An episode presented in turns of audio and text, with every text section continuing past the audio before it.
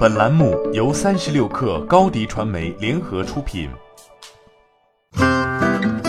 本文来自三十六氪作者李振良。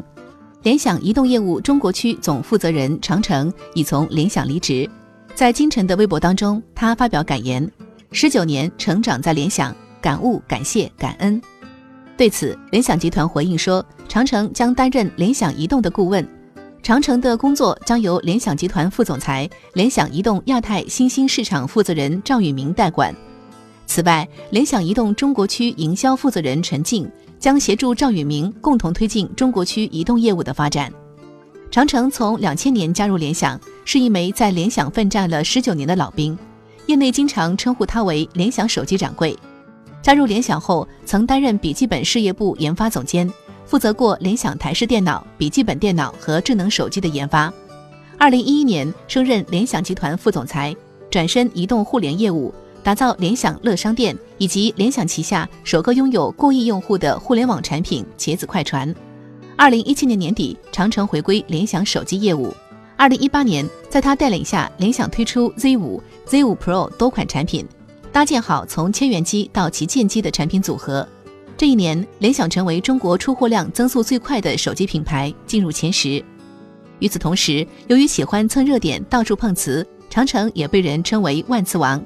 不过，对于当时已经濒于死亡的联想手机业务，长城的这种做法确实给联想品牌手机赢得了一定的关注度。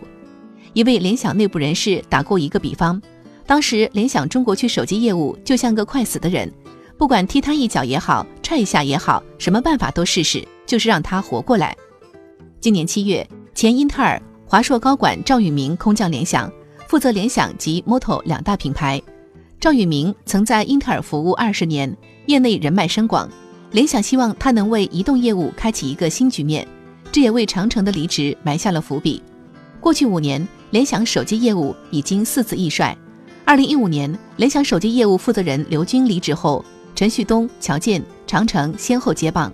但二零一四年后，中国市场已进入华米 OV 时代，联想手机业务大势已去，虽数次易帅，也无力挽回颓势。